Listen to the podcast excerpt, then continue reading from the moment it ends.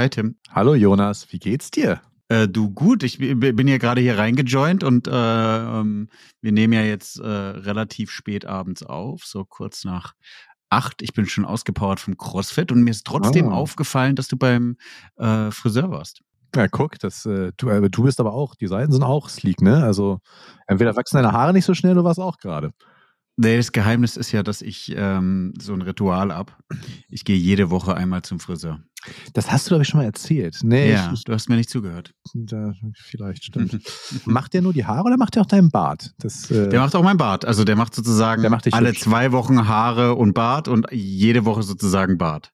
Okay, sowas muss ich mir aussuchen. Meine Friseurin ist super, aber die macht, äh, ja gut, den Bart macht sie auch, den mache ich irgendwie selber. Vielleicht muss ich auch einen suchen. Ja, äh, ich war heute auch tatsächlich schon schwimmen, aber das mache ich immer morgens, weil morgens um 10 die Putzfrau kommt und äh, da muss ich aus der Wohnung raus.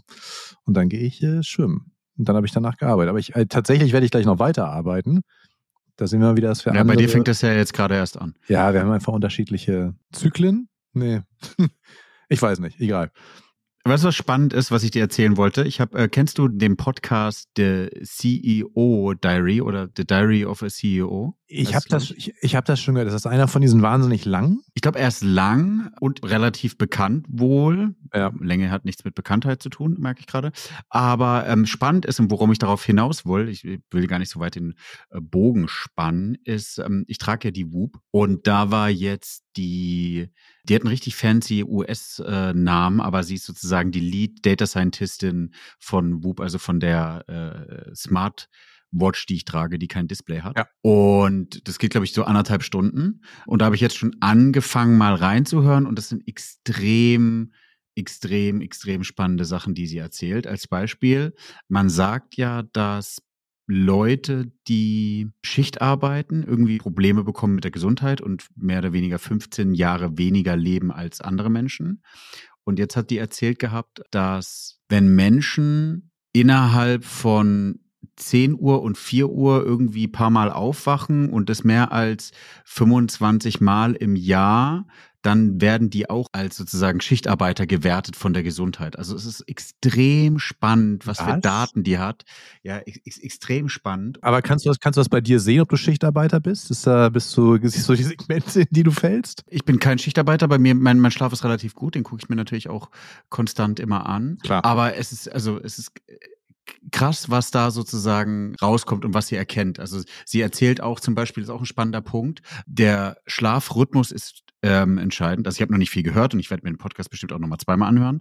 Sie sagt zum Beispiel auch, dass wenn sie abends spät ins Bett geht, später als sonst, wacht sie zur gleichen Uhrzeit am nächsten Tag auf, damit sie sozusagen den Rhythmus einhält, weil dein Körper wohl das braucht, dass du immer zur gleichen Uhrzeit aufstehst ja. und macht dann lieber so eine halbe Stunde, Stunde Mittagsschlaf nochmal und dann sagt sie auch nicht mehr als eine Stunde, weil du dann wieder in eine andere Tiefschlafphase fällst. Ja, hast eine REM-Schlafphase, das ist dann auch Kacke. Auch bescheiden, ja. Äh, da bin ich jetzt gerade, du siehst, siehst, wie sehr ich begeistert bin. Ähm, auch dieses ganze Thema, wo sie sagt, ähm, ist noch gar nicht erforscht. Gut, wir sind ja jetzt kein gutes Beispiel dafür oder, oder du vor allem Ding nicht. Kurz vorm Schlafengehen noch Blaulicht sozusagen zu haben. Also ja, PC zu sitzen. Das habe hab ich nicht. Alle meine Devices sind eingestellt auf Night Shift. Das heißt, das Licht wird spätestens um 10 warm dann ist es meistens fünf Stunden warm. Aber das äh, versuche ich äh, wegzulassen, dieses blaue Licht. Okay, krass. Ja, das ist ja schon mal so eine, eine, eine gute Art. Also es ist faszinierend, welche Möglichkeiten du hast und auf was du achtest. Also es gibt immer die Extremen und man sollte sich nie zu, das übertreiben und in das Extreme gehen, aber es ist total spannend, welche, welche, ähm, welche Philosophie auch dahinter steht. Und äh, sie meinte, sie gucken sich da auch äh, Profiathleten an, vergleichen das nochmal. Also ich kann nochmal erzählen, wenn ich sozusagen die Folge ganz gehört habe. Ja, mach morgen früh noch äh, oder darf morgen nach Hamburg fliegen. Du bist ja nicht da. Aber, warte, warte, doch bin ich jetzt doch, weil die Züge aus ausfallen. Ich kann nicht nach Berlin fahren. Ja, dann kannst du äh, zum Meetup kommen abends. Ist morgen Abend, ne? Ja, ist morgen Abend. Ja, ich äh, mache. Das, das könnte sogar tatsächlich passen. Ich frage mal die Frau, ob sie jetzt mich fest eingeplant hat, aber ja. Wenn nicht, kommst du mit? Oh, das, ich weiß nicht, ob die mit den ganzen Data-Leuten Spaß hat. Kann sich mit mir unterhalten. Ja, okay, stimmt. Ich weiß nicht, ob sie da noch. Ja, das sag ich jetzt nicht. Aber, aber das, das ist auch eine Sache. Warum trägst du das Ding? Trägst du das Ding, weil das besser trackt oder bist du genauso wie ich und magst keine Uhr umhaben, wenn du schläfst? Nee, ich habe eine Uhr auf der anderen Seite. Aber lässt du die Uhr auch nachts dran dann? Ja. Ah, okay, komischer Typ. Also ich mag sehr gerne verstehen, wie mein Körper tickt. Also gar nicht im Sinne von, es muss bis ins letzte Mühe extrem optimiert werden, sondern damit ich weiß, was zu tun ist. Zum Beispiel, was hatte ich ja letztes Mal, glaube ich, schon erzählt gehabt. Dieses Spazierengehen ist ein total cooler Punkt. Äh, Spazierengehen hilft extrem bei der Recovery. Ja. Äh, Sauna geht, äh, hilft bei der Recovery. Ähm, ein Tropfen Alkohol, ein Tropfen. Macht alles kaputt. Macht alles kaputt. Das ist krass.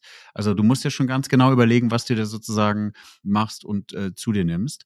Und von daher fasziniert mich das auch nochmal die Idee, die dahinter ist, ja. die Daten aufzunehmen, die Daten sozusagen wieder zur Verfügung zu stellen, eine Competition teilweise daraus zu machen. Ich beschäftige mich gerade extrem mit CrossFit. Auch da wieder äh, ist vielleicht auch ein, eine Data-Krankheit sozusagen den Hintergrund, die Philosophie hinter CrossFit. Ich mache jetzt diesen CrossFit Level 1 äh, Coach-Schein, habe ich mich jetzt für entschieden, weil ich einfach das ganze Thema verstehen möchte. Und CrossFit geht auch in die Richtung sozusagen ja, dieses funktionale Training. Eins der ersten Sätze ist natürlich ein toller Satz für ein Buch, sagt, der Gründer ist irgendwie beim Arzt und fragt irgendwie den Arzt so von wegen Grundübungen, Deadlift äh, macht Sinn, also Deadlift, diese, diese sozusagen äh, Gewichtsstange hochheben in der äh, Beuge, ähm, macht das Sinn? Und wenn ja, wie oft soll man das üben? Und macht das, würde er es einer 70- oder 80-Jährigen empfehlen? Und dann sagt er, nee, auf gar keinen Fall, es macht überhaupt keinen Sinn, weil es in der Alltagssituation nie vorkommt. Und dann ähm, erklärt er und sagt, naja, aber wenn der Frau irgendwie der 70-Jährigen nach dem Einkauf irgendwie der Schlüssel runterfällt und sie in der einen Hand äh, sozusagen die Tasche hat und auf der anderen Seite dann den Schlüssel aufheben muss, dann ist es ja so eine Deadlift-Übung. Ja, klar. Und da sollte man doch lieber sozusagen darauf vorbereitet sein. Und das ist ein spannender Punkt. Also die gehen nicht auf maximal pumpen und irgendwie, es muss nur breit sein, sondern die gehen auf extrem funktionale äh, Sachen. Das, das ist das, was mich fasziniert. Das ist auch bei Boop so. Es geht nicht darum, irgendwie 18 Stunden am Tag arbeiten zu können und, und den restlichen sechs zu schlafen, sondern es geht darum zu verstehen, was machst du dann mit deinem Körper. Ja. Ich überlege, ob ich mir so einen Ring hole, weil, weil ich, ich will tatsächlich auch mehr über den Schlaf wissen, sondern wie heißt der Noom? Noom? Nee, Aurora oder so. Ja, es gibt irgendwie zwei verschiedene. Und das, das wäre echt nochmal so ein Ding, was man, was man ausprobieren könnte. Weil Apple Watch super, aber mit dem Ding am Handgelenk äh, kann ich nicht schlafen. Da wäre ich bescheuert. Und würde ich wahrscheinlich auch das Gesicht aufkratzen oder sowas, weil ich immer irgendwie die Hand da drunter habe. Äh, ja, aber sag Bescheid, wenn du das zu Ende gehört hast. Vielleicht ist das dann noch ein neues Device, was ich auf jeden Fall auch brauche. Eins von beiden. Ja, sehr gerne. Können wir uns nochmal drüber austauschen. Und, und auch, also ich meine, das, das Funktionale ist auch ja. Das bedeutet also einfach, dass du alle Muskelgruppen vernünftig trainierst und auf Sachen vorbereitet bist. Finde ich gut. Ja. Da können wir eigentlich gleich unser Thema von heute gehen, ne? Das ist so alles Trainer auf alles vorbereitet sein und äh, äh, Sachen verstehen. Ja, unser, unser heutiges, um die Hörer und Hörerinnen einmal abzuholen, wir haben so eine WhatsApp-Gruppe, da ist ja auch die liebe Vanessa mit drin, die sozusagen Regie bei uns führt. Und äh, dann fällt äh, den zwei Männern immer wieder kurz bevor wir aufnehmen ein, ah oh, ja stimmt, äh, über was sprechen wir eigentlich? Und dann ähm, haben wir uns heute dafür entschieden. Ich finde es eigentlich ein total spannendes Thema. Ich finde es mega. Das kommt immer wieder vor. Und zwar sprechen wir über, wie kann man überhaupt messen, dass Data einen Mehrwert hat. Oder wie kann man den Mehrwert von Data messen? Ja. So, jetzt habe ich lange gesprochen, Monolog, jetzt darfst du loslegen. Ich, ich fand das Thema spannend, weil mein erster Gedanke dazu war so ein bisschen, ja, das äh, Problem habe ich öfter schon gehabt, das Problem höre ich ganz oft, das Problem habe ich selber gehabt, als ich ein großes Team geleitet habe. Und ich finde es wahnsinnig schwer. Ich finde es wahnsinnig schwer, weil wir bei Sachen mitarbeiten, weil äh, es nimm Data Science Team. Wie willst du meinem Data Science Team vernünftige KPIs anlegen, weil du einfach nicht genau sagen kannst. Also sagen wir jetzt mal, wir machen Performance KPIs. Schönstes Ding, OKRs, hast du wahrscheinlich auch schon mal irgendwann gesehen. Du baust OKRs für ein Data Science Team und es kommt irgendwann das Ding dabei raus und du schreibst drei Modelle in Q4. Ja, für was? Und ja. funktionieren die Modelle und was machen die? Und du weißt es eben einfach vorher nicht. Und das glaube ich bei ganz, ganz vielen Sachen so. Wir arbeiten sehr explorativ. Klar, wir sind ganz oft Teil von Sachen, aber ich finde es echt da, also ich meine, das ist ja auch so das Ding, was ich ganz gerne als, äh, als Freelancer gerade mache, dass ich irgendwie Firmen erkläre, wie sie ihre KPIs benutzen, wie man KPIs einfach baut. Das heißt, ich bin ganz toll da drin, Leuten zu sagen, wie die KPIs von ihren Teams machen sollen. Aber bei meinen eigenen Teams bin ich zu blöd dazu. Da, da kann ich es einfach nicht, weil, weiß ich nicht. Was, was, was sagst du dazu? Ja, ich bin ja der allergrößte Freund von Treiberbäumen. Ja, super. Und eigentlich kannst du auf Basis von Treiberbäumen gut identifizieren, ist auch ein spannender Punkt, hatten wir ja vorhin auch so ein bisschen drüber diskutiert. Steuerung und Ergebnismetrik, äh, was bedeutet das? Ja. Ergebnismetrik ist sozusagen, also Umsatz ist eine klassische Ergebnismetrik, die kannst du selber nicht zwangsweise steuern, aber eine Steuerungsmetrik, die dahinter liegt, ist sozusagen der Average Order Value und die Anzahl der Quantities. Oder die Active User oder irgendwas ja, in die Richtung. Genau, so. Und dann sind wir bei der nächsten philosophischen Frage, ist so dieses Thema, Data ist ja nicht für alles die Lösung. Nee. Aber wenn du dir anguckst und sozusagen sagst, hey, ich möchte jetzt gerne den Average Order Value verändern, dann könnte man sich jetzt darüber Gedanken machen und zu sagen, okay, das bedeutet, im Average Order Value sind auf der einen Seite die Anzahl der Produkte im Durchschnitt und die durchschnittliche Preis. So. Ja. Und dann könnte man davon sprechen, dass man den Preis über Data, Modelle, Data Science eben verändern kann, dass man höhere Preise verlangt für Produkte, die stark nachgefragt werden. Und dadurch hast du dann natürlich die Möglichkeit, wieder eigentlich ein Ergebnis zu messen. Aber dann würdest du jetzt so ein bisschen sagen, dass, also so, so verstehe ich es jetzt und so würde ich es für mich auch sehr gerne aufschreiben. Data kann sehr schlecht Ergebnismetriken oder kann sehr schlecht mit Ergebnismetriken berechnet werden oder assessed werden. Das sind eigentlich alles Steuerungsmetriken. Das heißt, sogar wenn du jetzt irgendwie sagst, der Preis, dann wäre für mich jetzt das relevante Ding um in Data zu verstehen, dass das, was das Team macht, sinnvoll ist, sollen die verschiedene Preismodelle bauen und verschiedene Preisalgorithmen, verschiedene Preispunkte errechnen können oder erkennen, welche Produkte hochpreisig sind. Dann kannst du sogar, ja, du kannst sogar sowas sagen wie äh, Bau aus dem und dem Ding fünf Segmente und mach diese Segmente vernünftig voneinander unabhängig. Genau, und dann hast du sozusagen, hast du doch den Aufwand, das ist, glaube ich, auch wichtig, sozusagen ja. Personenanzahl ja, ja. oder externe Dienstleistungskosten. Und wenn du es dir dann zum Beispiel anguckst und sagst, okay, du kannst den Average Order Value durch die Preise erhöhen, brauchst du dafür irgendwie 40 oder 50 oder 60 Tage und man rechnet sich das durchschnittlich aus. Dafür hast du aber einen Umsatzuplift von 5 Prozent. Das bedeutet irgendwie 500.000 Euro auf Zeitraum X. Damit kannst du dann belegen, dass es sozusagen Mehrwert generiert. Und so musst du, glaube ich, auch reingehen, weil du kannst nicht reingehen ja. und sagen, was bietet mir jetzt das Data-Team, sondern du, eigentlich muss ja die Fachabteilung müsste und die Data-Abteilung hinsetzen und sagen, pass auf, wir haben folgendes Problem. Können wir das mit Data lösen? Wenn ja, wie können wir es verändern? Genau. Die andere Sache, was zum Beispiel auch gehen würde, also, also wenn jetzt die Richtung macht total Sinn, aber du kannst genauso die Data-Teams mit den anderen Teams zusammensetzen und Data als Teil, so da wär, kommen wir jetzt wieder diese crossfunktionale Richtung und Pods und Hubs und so weiter, dass die damit verantwortlich sind für. Das heißt, dass du quasi ein Produktteam hast und Data Teil des Produktteams ist. Ich, ich habe zum Beispiel bei Freenor ganz oft so das Ding gehabt, es gab das Team, was äh, das Lieblingsprodukt aller Leute gebaut hat, die wahrscheinlich mal Freenor benutzt haben, nämlich das Search Pricing. Und Search Pricing kennt ihr, habe ich glaube ich schon zehnmal erzählt, keine Taxen da, viele Leute wollen Taxi haben, Preis geht hoch. Standard Silvester Case oder Standard-Case Hamburger Reeperbahn ab 22 Uhr. Und das Ding ist, dass natürlich eine Sache, die sehr, sehr datengetrieben ist, aber auch genauso stark im Produkt verankert ist. Und dann geht das wieder so ein bisschen, wobei dann auch so OKRs rauskommen wie, macht Search Pricing so, dass wir 20% mehr Umsatz machen. Wo ich dann auch wieder mit den äh, Hände beim Kopf zusammengeschlagen habe, meinte, können wir machen, ist Quatsch, weil A, wissen wir nicht, ob es daran liegt, B, Saisonalität richtig. und C, ist es eigentlich richtig, nur mehr Umsatz zu machen? Ergebnissteuerung, ja, ja. Ja, Ergebnissteuerung ist Quatsch bei sowas. Das ist wirklich so ein bisschen, verbessert das Modell, mach den Fehler des Modells besser, äh, lass drei Shadow-Modelle laufen und guck, dass das mit der Wirklichkeit übereinstimmt. Das wären so sinnvolle Dinge, ja. Und du kommst dann auch irgendwann recht schnell in den Punkt, also, hm. Was? Ich überlege gerade, wie ich das gut erklären kann. Mein Gefühl ist, wenn du im Sport besser werden willst oder wenn du sozusagen deine Erholung besser werden willst, darin besser werden willst, ist es ja nicht nur, dass du den Alkohol weglegen nee. musst. Also es ist ein Punkt. So. Und Data ist ja auch nur ein Punkt, um das Business besser zu machen. Ja. Und der Aufwand nach dem Pareto-Prinzip kannst du 80 Prozent reinstecken, um sozusagen dann den Mehrwert zu generieren. Oder eben die 20 Prozent. Aber irgendwann wirst du an den Punkt kommen, dass mehr Aufwand in Data, in Data Science, in Modellen oder was auch immer, immer, neue größere Architektur, ja. dazu führt, dass der Aufwand höher ist wie das Ergebnis. Und somit hast du sozusagen die Situation, dass du es dann nicht mehr hinbekommst und vielleicht andere Werkzeuge brauchst. Und das wäre auch wieder so ein bisschen KPI-Steuerung. Also ich glaube, das, was gut geht, ist lustig, dass da hat Christian heute gerade einen Post zugemacht. Kosten senken ist eine Sache, die du KPI-technischen Data ganz gut machen kannst. Ob das jetzt äh, Automatisierung von Sachen sind oder ob das einfach die Verbesserung oder Austausch von Tools oder sowas ist, dass du sagst, wir haben jetzt hier Personalkosten und Operational Kosten, Tools und Leute. Und wenn wir ein Tool einkaufen, was Sachen sehr, sehr viel schneller macht, dann äh, sind wir günstiger im Großen und Ganzen. Genau, aber da kommst du recht, da, da kommst du an den Punkt, dass du mit Daten direkt die Ergebnismetrik beeinflusst, weil ja. du sozusagen Sachen wegläufst, nicht mehr machst oder reduzierst. Also deswegen ist es ein einfacher Case, aber du hast nicht zwangsweise ähm, viele Steuerungskennzahlen, die dahinter liegen, um Kosten zu reduzieren. Also nicht so viel wie beim Umsatz. Nee, das stimmt.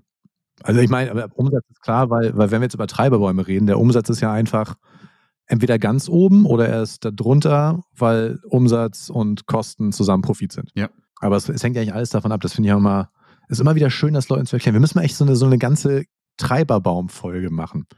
Weil ich weiß, vielleicht wäre es auch langweilig. Weil wie weit willst du runtergehen? Naja, ich habe also ähm, ja. letztens mit einem Bekannten oder schon länger mit einem Bekannten philosophiert. Der hat einen ganz spannenden Punkt gesagt. Der, äh, es ehrt mich sehr. Der war, war eine Weile, glaube ich, ähm, auf Weltreise oder ein bisschen unterwegs und hat dann auch meine Bücher gelesen und hat sich auch mit dem Thema Betreiberbaum beschäftigt. Der hat einen spannenden Punkt gesagt auch deine Meinung dazu, Tim. Er sagte, wenn du den Treiberbaum im Unternehmen dir mal anschaust, stellst du recht schnell fest, dass es durch den Treiberbaum, also durch die Steuerungskennzahlen, oft der Fall ist, dass einzelne Teams konträr Ergebnis Kennzahlen haben, auf die sie sich selbst optimieren. Beispiel, Lager ist auf Umschlag sozusagen trainiert, die Teile müssen schnell raus.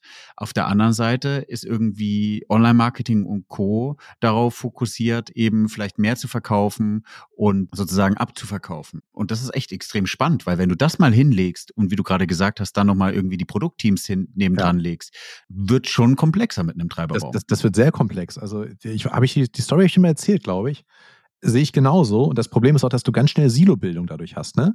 Das heißt, wenn Leute auf einen bestimmten Teil nur des Treiberbaums gucken, oder was ja auch richtig ist, die haben einen Teil des Treiberbaums, für den sie verantwortlich sind, das kann mal in die falsche Richtung gehen. Also mein Lieblingsbeispiel ist immer noch Conversion Rates. Manche Teams sind für Conversion Rates verantwortlich, die natürlich in dem einen Kosmos Conversion Rate super aussehen, wenn du die nach oben treibst, kann aber nachher den gesamten Umsatz oder Profit total nach unten schmeißen. Wenn du jetzt irgendwo Incentives draufpackst, wenn du irgendwie versuchst, deinen Step des Funnels super zu machen und dann holst du viel, viel mehr Leute rein, die aber eigentlich total schlecht sind und dadurch ja. wird automatisch die Conversion Rate vom nächsten Team schlechter. Äh, und, und das ist ja sozusagen auch die, die, das klassische Silo, da muss ich so lachen, was du im E-Commerce hast, ja. ja oder oder, oder ja. ich war auch schon bei Mobilfunkanbietern, wo du so sagst, nee, also unser Job ist eigentlich nur die Nutzer auf die Seite zu bringen. Ob die konvertieren, dafür ist Team B verantwortlich. Da können wir jetzt auch nichts machen. Habe ich dir meine Hassgeschichte von Freenow erzählt dazu? Nee, schieß los es gab ein Team, also äh, alles gute Leute, alle irgendwie den richtigen Gedanken gehabt. Aber es gab ein Team, das musste die Conversion Rate verbessern von dem Punkt, du gibst deine Destination ein und siehst einen Preis und musst dann auf diesen Preis raufdrücken. Das heißt, dieser Screen, wo du siehst, hier Taxi kostet so und so viel Geld, Ride kostet so und so viel Geld, Carsharing kostet das. Und sie wollten eben den Punkt von diesem Preis auf jemand bucht das Gefährt verbessern. Was haben die gemacht? Die haben einen Voucher, also einen Gutschein, auto-injected.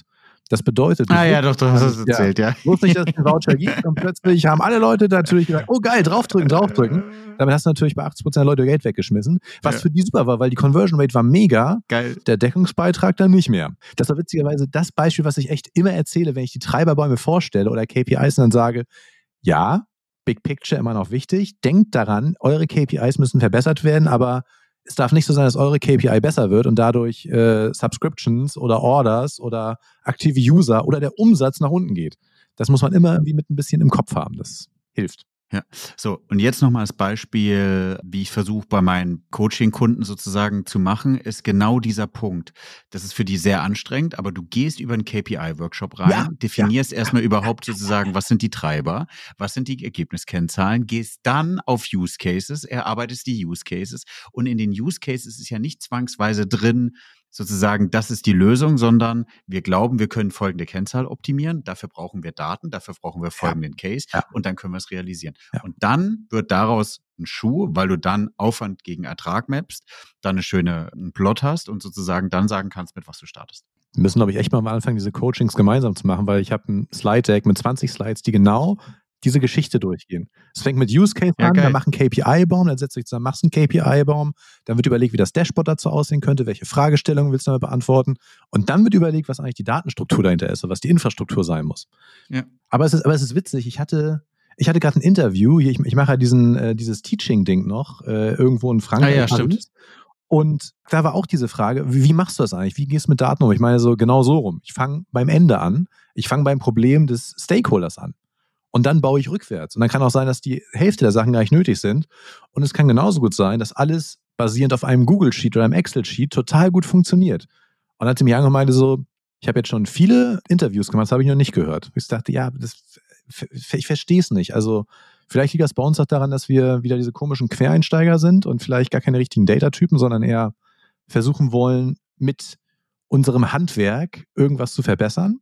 Ich glaube, das ist, und das ist gar nicht negativ gemeint, ich hoffe, das kommt nicht so rüber, aber wir sehen oder wir haben nach einer Weile gelernt als Manager sozusagen oder Leader, dass du das große Ganze im Blick haben musst Ja. und dann sozusagen Data als Werkzeug vermeintlich äh, nimmst, ja, und das nicht mehr als das glänzende äh, neue Werkzeug siehst oder als, als alleinige Werkzeug Ja. siehst, was du eben hast. Und dann kannst du das eben gut bewerten. Ein spannender Punkt, den auch ein Kunde nochmal gesagt hat, das finde ich fair. Ich gehe immer rein und versuche natürlich Data sozusagen gut zu platzieren und äh, fast zu verkaufen. Gar nicht negativ, weil ich oft das Gefühl habe, okay, Data wird gar nicht wahrgenommen als Ja. die Möglichkeit, eben sozusagen die Steuerungs-KPIs zu beeinflussen. So. Er sagt, also Ansprechpartner vom Kunden, auch ein valider Punkt, der meinte, hey, aber Data ist nicht das Allheilmittel. Das ist Nee. natürlich auch immer wieder richtig. Diesen Disclaimer habe ich unterbewusst sozusagen weggelassen, gar nicht absichtlich, sozusagen, weil, weil du damit natürlich auch die Erwartungshaltung wieder gegen Data bremst. Aber auf der anderen Seite ist es vollkommen richtig, irgendwann ab einer Stelle zu sagen, hey, du kannst mit Data eben nicht alles lösen, Ja. sondern du kannst bis zu einem gewissen Teil, wie vorhin gesagt, 80 Prozent oder 20 Prozent eben das beeinflussen.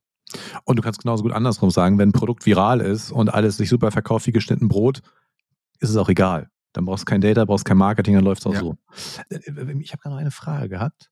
Genau, wenn, wenn du so eine Coachings machst, jetzt mal, das wäre wahrscheinlich eher nur zwischen uns, machst du das mit den Business-Teams oder lässt du die Data-Leute auch mit drinne? Okay, spannend.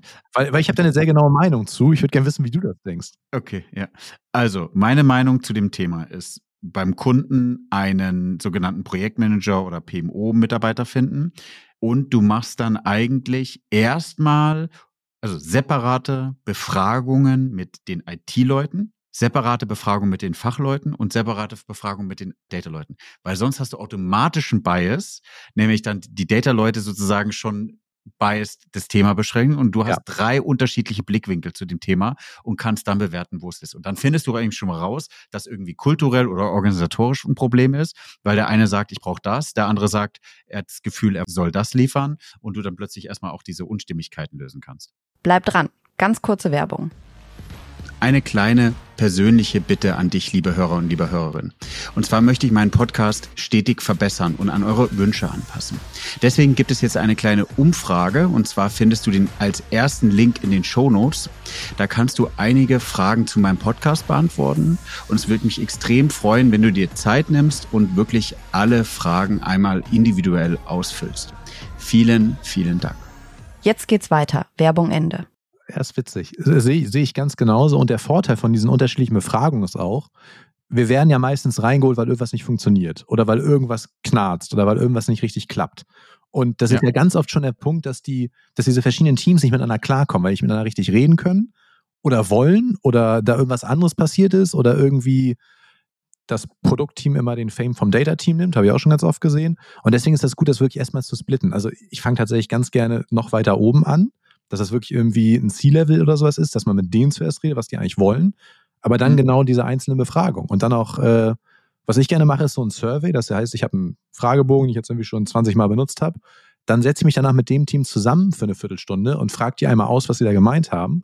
Und da merkst du eigentlich schon ganz schnell, was los ist und kannst danach gut entscheiden, wer im nächsten Step eigentlich in diesem Workshop mit drin sein sollte und wer nicht. Ich hatte heute einen spannenden ähm, internen Termin äh, im KI- und AI-Board.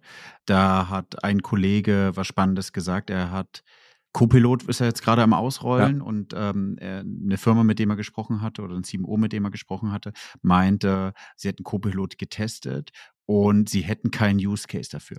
Ist auch spannend, weil genau dieses Problem wieder entsteht. Du hast eigentlich einen Treiberbaum, du hast eigentlich die KPIs oder Metriken, die du nebeneinander liegen hast und gefühlt läufst du ja jetzt mit JetGPT oder mit Large Language Models eigentlich nur rum und probierst, kann das irgendwie hier das Problem lösen, kann das hier das Problem lösen? So wie ja, bei Blockchain damals, nur, ja, nur, nur ein bisschen besser. Ich stelle mir das irgendwie so bildlich vor, dass irgendwie so ein Handwerker nach, nach Hause kommt und so einen Bohrer in der Hand hat und einfach mal wahllos alles durchbohrt. Was konnte ich heute bohren? Wo, wo war es sinnvoll? Ja, wo wäre es sinnvoll, das war irgendwas mal. Wenn du einen Hammer hast und alles Nägel. Aber, aber das, das, das finde ich krass. Ich finde es krass, wenn jemand wirklich sagt, sie haben keinen Use Case für AI. Da, da, da, da fehlt aber, glaube ich, noch wirklich so dieses Verständnis, was ChatGPT alles machen kann. Weil alleine, ey, wie viele E-Mails schreibst du damit? Wie viele unsere, unsere LinkedIn-Posten leider nicht alle von uns komplett selber geschrieben, sondern ChatGPT verbessert die sehr, sehr oft. Können wir euch ja. äh, äh fair ich sagen. Ich habe äh, ja menschliche Unterstützung. Ich habe keinen ChatGPT. Stimmt. Vanessa macht das bestimmt alles ganz alleine. Und, ja, und fast auch alles. Also allein so Zusammenfassung, Übersetzung, das ist, also ich kann sagen, ich schreibe jeden LinkedIn-Post in einer Sprache und übersetze ihn mit ChatGPT und gucke, ob es okay ist, passt das leicht an. Aber ich bin auch inzwischen so an dem Punkt, dass ich mir denke, ich muss bei ganz vielen Sachen gar nicht mehr denken. Ich weiß ja, was ich will und dann gucke ich mir das Ergebnis an und dann verbessere ich es. Und das macht mich so viel schneller. Ja, aber Tim, du musst dir vorstellen, Copilot ist ja, das rollst du ja eigentlich auf eine Organisation aus. Das kostet irgendwie 300, 400 Euro im Jahr ja. und auch da wieder Aufwand gegen Ertrag. Warum soll ich irgendjemanden für 400 Euro, welchen Mehrwert hat es, dass diese Person E-Mails schneller schreiben kann? Wenn es nur E-Mails schneller schreiben ist, Haken dran. Braucht man nicht. Ja, gut, das stimmt. Weißt du, du, du musst ja. ja. irgendwelche Use Cases finden. Wenn für eine Data-Abteilung Sachen analysieren, okay, kann man sich irgendwie überlegen, hatten wir ja auch schon mal zum Thema. Ja. Aber ähm, viele verwechseln ja ChatGPT mit AI oder KI, das ist ja, es ja, ja, nicht. Ich glaube, es gibt nicht zwangsweise wirklich so viele Use Cases, die wirklich einen krassen Mehrwert damit bieten, wenn du nicht in der Data-Abteilung arbeitest. Also du kannst, du kannst auch nur kleine Datenmengen mit ChatGPT verarbeiten. Ja, du Klar. kannst eine CSV reinschmeißen. Aber ich habe letztens mal versucht, drei CSV-Dateien reinzuschmeißen oder drei CSV generieren lassen. Der Nein. ist abgestürzt mehrfach. Ja, stimmt. Das stimmt da wirklich. Aber das ist der Punkt. Das, was wir jetzt gerade sehen, ist so der komische Fisch, der zum ersten Mal aus dem Wasser an Land geht und jetzt irgendwie da so ein bisschen rumpaddelt. Und das wird, glaube ich, nochmal, also bin mir sicher, dass es ganz anders werden wird. Ja. Aber es, du hast recht, im Endeffekt stimmt das. Das ist genau das gleiche wie, habe ich auch schon mal erzählt, wie bei FreeNow am Anfang so das Ding war, wir müssen jetzt alles in Realtime haben. Und ich so meinte, nein, es bringt nichts, alles in Realtime zu haben. Das ist totaler Quatsch. Es gibt fünf, sechs dedizierte Use Cases, wo es total geil ist, Sachen in Realtime zu haben. Aber der Rest macht keinen Sinn. Das ist dann, ja, das ist schön, das kann man machen, mhm. aber es ist eben, ja, der Hammer und alles sind Nägel. Das will man dann nicht. Lass uns doch mal versuchen, die Insights auf jeden Fall nochmal zusammenzufassen, weil wir so ein bisschen ja auch schon wie gewohnt etwas abdriften. Ja, wie das sein soll. Wenn wir wollen würden oder versuchen würden, in einem Unternehmen den Mehrwert von Data zu messen, wäre es wirklich sozusagen so, nicht die Data-Sache an sich zu messen, ja. sondern meiner Ansicht nach sich eigentlich einen Treiberraum hinzulegen. Der ist wirklich nicht einfach zu erstellen. Im E-Commerce ist er einfach, aber in weiteren Industriethemen oder sowas ist es nicht zwangsweise einfach, das nee. zu bauen.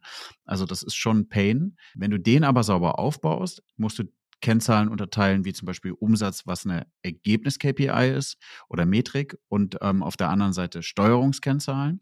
Und diese Steuerungskennzahlen kannst du jedenfalls teilweise mit Hypothesen und Insights aus Daten, also erstmal Hypothesen, dann mit Daten Insights generieren und dann die Daten zu verbessern. Und da musst du eben, eben Aufwand gegen Ertrag immer gegenlegen und ja. zu sagen, okay, wenn ich 20 Stunden, 20 Manntage, wie auch immer, dagegen lege, welcher Mehrwert entsteht dadurch? Und das hilft, glaube ich, schon mal. Nämlich zeigt auch, in welchem Umfang, auch unternehmerisch gedacht, kannst du eigentlich Data Science, AI und die ganzen Buzzwords einsetzen? Weil wenn du zwei Jahre ein Modell baust und irgendwie nur ein Prozent Verbesserung machst und du nicht viel Umsatz oder Kosten oder sonst was hast, die dagegen liegen, dann bringt das ganze Thema gar nichts. Und da kannst du wieder genauso dazu noch sagen, Data ist da nicht nur Modelle, nicht nur Modelle KI, AI, sondern das Wichtigste ist, glaube ich, da wirklich dabei am Anfang Data Engineering, Data Analytics. Und äh, damit kannst du schon eine ganze Menge Sachen machen. Zum Beispiel könnte eine KPI auch sein, diesen Treiberbaum aufzubauen. Wäre auch wieder die Steuerung. Wie kannst du das Unternehmen besser steuern? Mhm.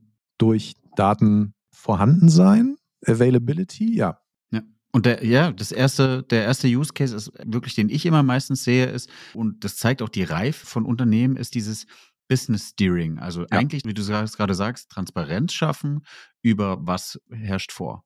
Ja, und da die richtigen Entscheidungen treffen, wie man es aufbaut. Kriege ich auch mal die tollen Fragen, wann ist denn der richtige Zeitpunkt, Data Warehouse zu bauen und wie groß muss das sein? Kannst du nicht sagen. Ja, gut, aber auf jeden Fall Steuerung versus äh, Ergebnismetriken finde ich gut. Das habe ich vorher noch nicht so überlegt und hättest du mir vor drei Jahren bei Freenode sagen sollen, hätte ich weniger Stress mit OKRs gehabt. Danke. Ja, OKR ist auch ein spannender Punkt hier. Äh, äh, der liebe Michael bei mir aus dem Team äh, beschäftigt sich auch viel mit OKRs und ist da, glaube ich, sehr fit.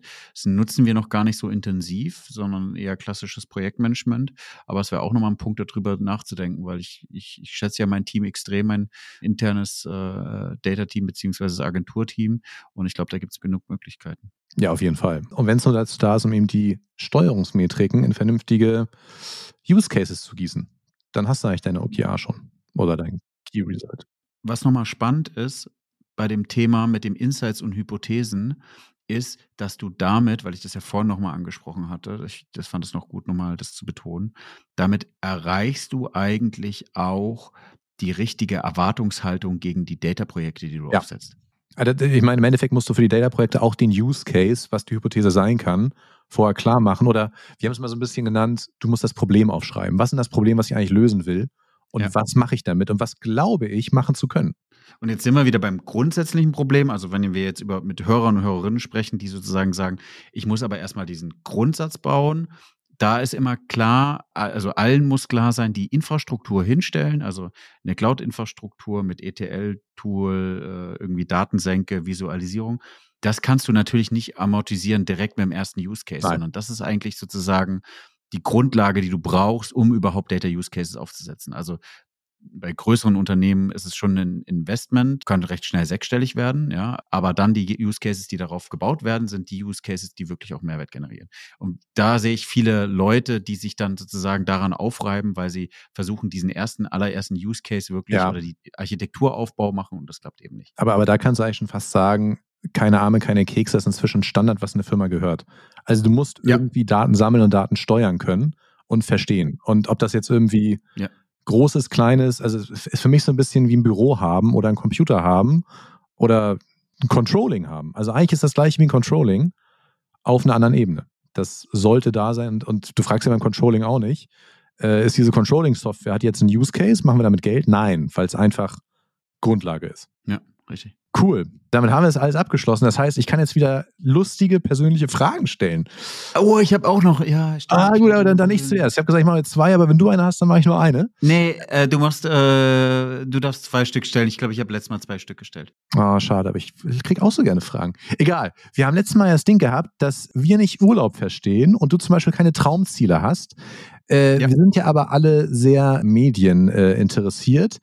Und wenn du jetzt überlegen müsstest, du musst eine Woche in einem Film oder einem Buch leben, welches Buch oder welcher Film wäre das? Boah, das ist eine richtig geile Frage. Habe ich mir mit ChatGPT zusammen ausgedacht. Boah. In welchem Film oder in welchem Buch? Oder sagen wir einfach so, welche Story, welche, welche, ja, Situation fandest du spannend? Welches Worldbuilding fandest du gut? Boah, ich wäre, also ich bin ja so e-, eher Adventure, wenn brauche ich, brauch ich so Beschäftigung. Ich würde schon gerne irgendwie mal so äh, bei Indiana Jones oder sowas mitlaufen. das ist geil. Aber nicht bei dem Kristallschädel, sondern bei einem von den guten Filmen, oder? Ja, bei einem von den guten Filmen. Also so ein, äh, so ein Abenteuer lösen, das würde mich schon reizen. Aber, aber dann, dann eher, das, das ist auch wieder spannend. Eher Indiana Jones oder Tomb Raider? Einfach so von der, vom Style her? Nee, Tomb Raider ist ja so ein bisschen äh, zu viel Gewalt und okay. ähm, nee, eher so ähm, Geschicklichkeit ähm, und Köpfchen. Ich würde dich dann die Goonies einfach reinpacken. Ja, das weiß ich jetzt nicht, was es ist. Guck, guck mal nach. Also ich würde okay. sagen, wenn Jonas gerne Abenteuer hat, dann sollte Jonas bei den Goonies sein. Alle, die den. Film kennen, werden jetzt lachen und äh, Jonas guckt sich ja später an. Äh, gut, dann stelle ich jetzt eine zweite Frage. Das ist jetzt eine, eine bisschen blödere Frage, aber ich finde die gut, weil ich das sehr gerne mache. Hast du einen Lieblingswitz? Lieblingswitz. Oh, auch, auch, ey, die Fragen sind echt gut. Ein Witz, den finde ich eigentlich gar nicht so schlecht, oder der fällt mir jetzt sozusagen spontan ein, dann muss ich ihn jetzt erzählen. Da gibt es diesen einen Witz, wo ähm, ein Fuchs, ein Hase und ein Bär sozusagen vor der Musterung sitzen. Kennst du den? nee, erzähl. Warte, oh, ich, glaub, ich muss ihn mal, äh, ich muss ihn ordentlich Fuchs, Hase, Bär, Musterung. Ja, siehst du, guck, da kommt er gleich als Vorschlag. Was? Wow. Ja, geil. So, ich, ich erzähle ihn kurz, okay? Ja, mach, bitte. Also Hase, Fuchs und Bär sind bei der Musterung. Sie haben aber keine Lust auf die Bundeswehr und überlegen, wie sie ausgemustert werden könnten. Als erstes wird der Hase aufgerufen. Fuchs und Bär überlegen, was sie mit dem Hasen alles machen könnten, damit er ausgemustert wird. Der Fuchs sagt, wir schneiden ihm die Ohren ab. Gesagt, getan. Nach 15 Minuten kommt der Hase raus und sagt, ich bin ausgemustert. Denn ein Hase ohne Ohren ist kein richtiger Hase. Ja. Als nächstes wird der Fuchs aufgerufen. Hase und Bär haben folgende Idee. Wir schneiden ihm den Schwanz ab. Nach 15 Minuten kommt der Fuchs raus und sagt, ausgemustert, denn ein Fuchs ohne Schwanz ist kein richtiger Fuchs. Dann wird der Bär aufgerufen. Hase und Fuchs überlegen und sagen, wir schlagen ihm alle Zähne aus. Nach 15 Minuten kommt der Bär raus und nuschelt, ich bin ausgemustert worden, ich bin zu dick. ja, das ist gerade so was wie Heuschnupfen, aber ja, ja, ja, ja. ist geil. Der ist gut, der gefällt mir. Also was bei uns jetzt gerade Running Gag ist, also zum Glück schaut es meine Frau gerade nicht, weil meine Frau und meine Tochter gucken LOL. Kennst du das? Ja, klar. Laughing loud out. So. Ja, ja, ja. Meine super. Frau habe ich noch nie, noch nie so herzlich lachen hören. Ja, das geht mir meiner auch so. Ja, das ist so lustig. Aber es, es, aber es sind noch einfach so wahnsinnig gute Sachen drin. Also ich muss irgendwann mir nochmal diesen scheiß Hamster kaufen, der dir in Hamstersprache alles hinterher spricht. Hab, ah, ja, ja, geil. Ja, das, die letzte das, Staffel das, das, Hast du die Weihnachtsstaffel schon gesehen? Wo Caroline Kebekus und Teddy Tecklebrander sitzen und die Hamster miteinander reden und sie da reinsprechen. Ja, also, ja, also beim Vorbeigehen, äh, mich hat es nicht so interessiert gehabt, aber meine die, Ach, die zwei Frauen sozusagen waren, äh, waren cool. Haben wir in äh, einem Tag durchgeguckt, diese sechs. Nee, das waren nur drei Folgen diesmal, war sehr schade. Tim, wenn du mit jemandem, meine, meine persönliche Frage, ja. wenn du mit jemandem eine Firma gründen würdest oder müsstest, was für eine Art Persönlichkeit würdest du dir wünschen? Wow. Denke ich tatsächlich öfter drüber nach, was da sinnvoll oh, krass, wäre. Ja. Weil, ja, ich meine, irgendwann, dieses Selbstständigkeitsding ist super, aber da muss man immer mehr draus machen, weil einfach zu viel auf der Straße liegen bleibt. Und ich überlege schon immer so ein bisschen, ich arbeite sehr gerne mit Leuten zusammen, die mir sehr ähnlich sind. Was mhm. aber natürlich das Problem hat, dass ich nicht gerne Organisation mache. Ich organisiere mich gerne selber, ich mache gerne so, ich gucke gerne, wie viel Geld reinkommt, ich gucke gerne, was mit Kunden ist. Aber so ab dem Punkt, wo wirklich starke Struktur drin sein muss, ist das langweilig. Dann will ich irgendein neues Projekt machen, dann will ich was anderes machen. Deswegen überlege ich mal so ein bisschen, ich bräuchte jemanden, mit dem ich sehr gut arbeiten kann, aber der sich um andere Sachen kümmert als ich. Also ja. tatsächlich, es, es muss was muss was Gegensätze sein, weil ich, wenn ich mir jetzt den genauso Hoshi reinhole, wie ich das bin, dann äh, sind wir beide gut ausgelastet, aber es kommt da nicht mehr bei rum, weil ich nicht visionär denken kann, weil ich mich um ja. irgendwelche Scheiße kümmern muss, die andere Person zu viel visionär machen muss, wo sie eigentlich gar keinen Bock drauf hat oder sowas. Also ich, ich versuche gerade meine Frau mal so ein bisschen zu treten, weil die kann super organisieren, aber ich glaube, sie ist dann auch nicht da. Gucke ich mal weiter. Ich glaube, das ist das, ja, das, ist das Schlimmste, was du machen kannst, glaube ich. Ja, also, klar, aber, aber, das, aber das, das ist tatsächlich, wenn ich überlege, was ich brauche, dann ist das genau das und ihr macht da Spaß. Aber vielleicht brauche ich das dann irgendwie anders und wir müssen andere. Ja. Warum ist das ein Angebot, Jonas? Ja, das können wir nochmal separat besprechen.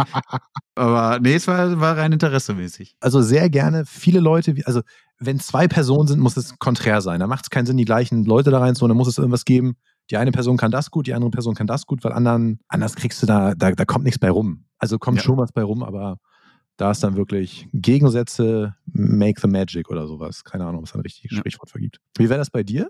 Ja, also äh, das, was du gesagt hast, äh, stimmt auch. Was mir im Charakter wichtig ist, oder ich weiß nicht, ob es eine, kann man das als Charaktereigenschaft besteigen?